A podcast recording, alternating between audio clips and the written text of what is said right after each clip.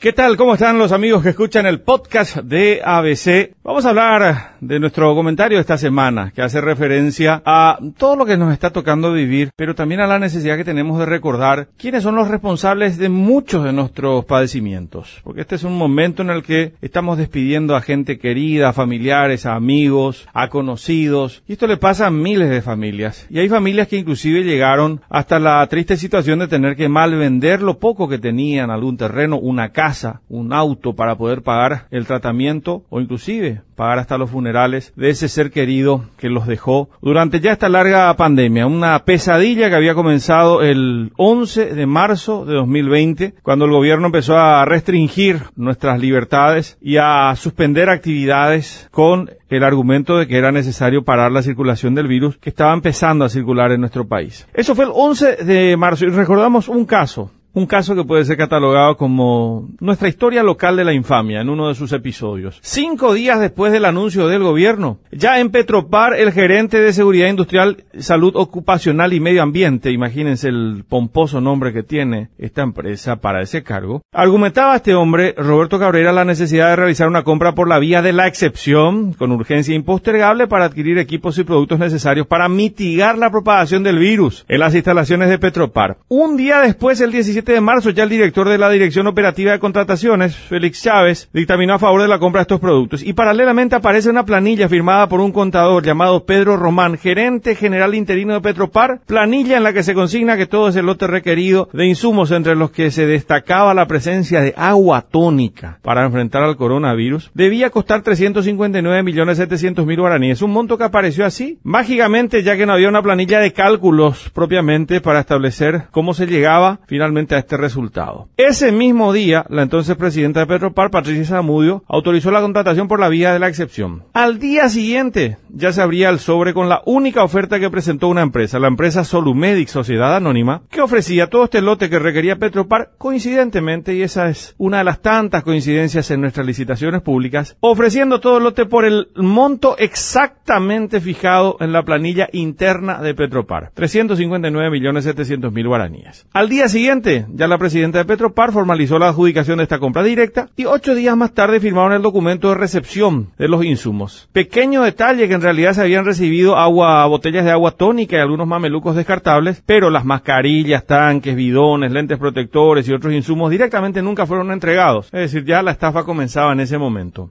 Cuatro días más tarde, pese a todo esto, Petropar transfirió los 359 millones 700 mil guaraníes a la cuenta de la empresa Solumedic, que al día siguiente volvió a transferir 350 millones de guaraníes a otra empresa, a otra cuenta bancaria en otro banco, a nombre ya de José Costa Perdomo. ¿Quién es José Costa Perdomo? La pareja de la presidenta de Petropar, Patricia Zamudio. Se simuló todo un proceso de compra por una vía de la excepción, se utilizó la pandemia como excusa para que estos cuervos se queden con todo el dinero en una operación que duró en total 17 días eso es todo lo que duró desde el momento en el que argumentaban la necesidad de la compra hasta quedarse con toda la plata que había salido de esa empresa del Estado. Un fraude plenamente documentado y que nos lleva a pensar qué es lo que pudieron haber hecho con un presupuesto muy generoso. Imagínense, esta es una compra de menos de 55 mil dólares y directamente es una compra fraudulenta y Petropar maneja cientos de millones de dólares al año en compras. Sin dudas, es una de nuestras tantas y miserables historias locales de la infamia de quienes inclusive lucraron con esta pandemia. Hasta la próxima semana.